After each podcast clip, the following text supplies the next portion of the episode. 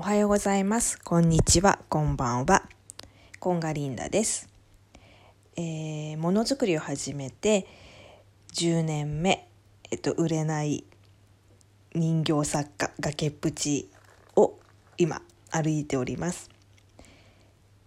で、えー、まあいわゆる引き寄せの法則と言われるような気分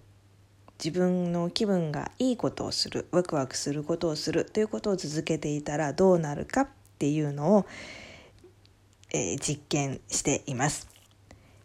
で、えーと、今私が実践していることっていうのが味わうです。えっ、ー、とまあ感じる心を取り戻すっていうんですかね。今それを始めて1週間ぐらいになるんですけど今月8月いっぱいは感じる心を取り戻す月間にしようかと思っています。で味わうって何って感じなんですけど例えば私すごい早食いで、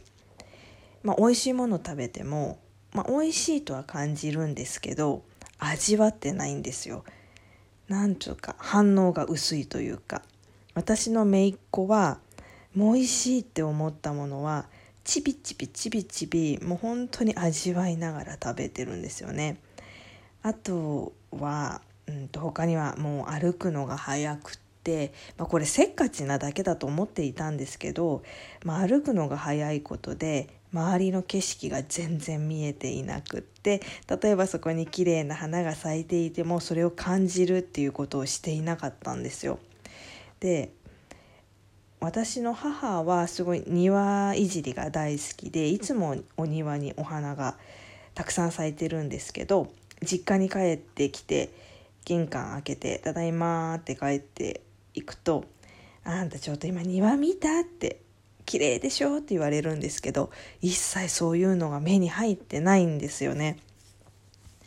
だからそういうのを味わって感じていかないとダメだなっていう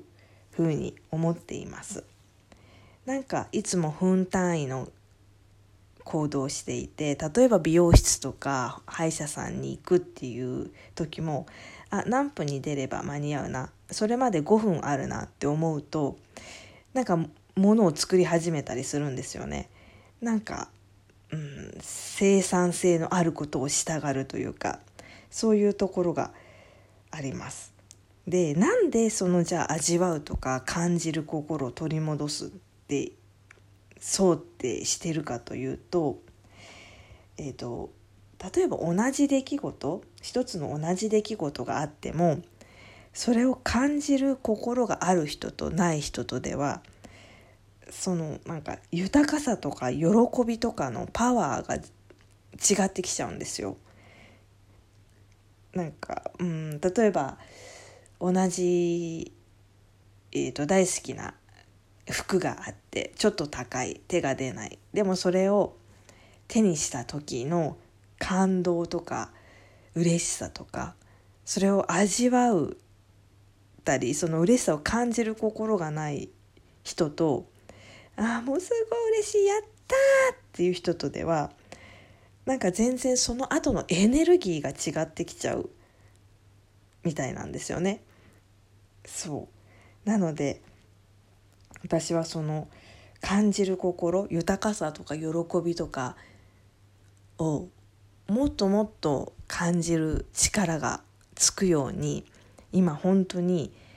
ご飯でもゆっくり食べまあゆっくりではないか。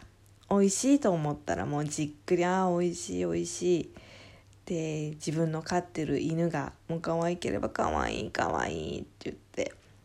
あと私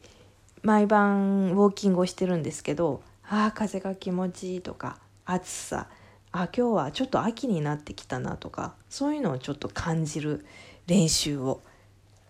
しています。あともう一つちょっとこれはもう変態っていうか変な人と思われてもいいんですけど えと私まあウォーキングをしていて夜。で、まあ、友達と一緒に歩いてるんですけど2人で。彼女の家まで行く時とあとはえっ、ー、と、まあ、彼女が休んで私一人だけで歩きますっていう日が時々あるんですけどそういう時はもう自分で自分を洗脳するかのようにちょっと呪文を唱えてるんですけどそれが「リンダ最高売れて売れてしゃあないわ。リンダ最高儲かってしゃあないわ」っていう風に連呼してああの心の中で連呼してます。でえっ、ー、と橋を割と長めの川をまたぐ橋があるんですけどそこを渡る時はえっ、ー、とちょっと一人だったら声を出してみたりしてます歩いて対向車とか後ろから自転車が来ないかなとかドキドキしながらなんですけどなんかでもちょっともう本当に自分をちょっとそうやって洗脳していこうかと思ってアホみたいなことをしてます。はい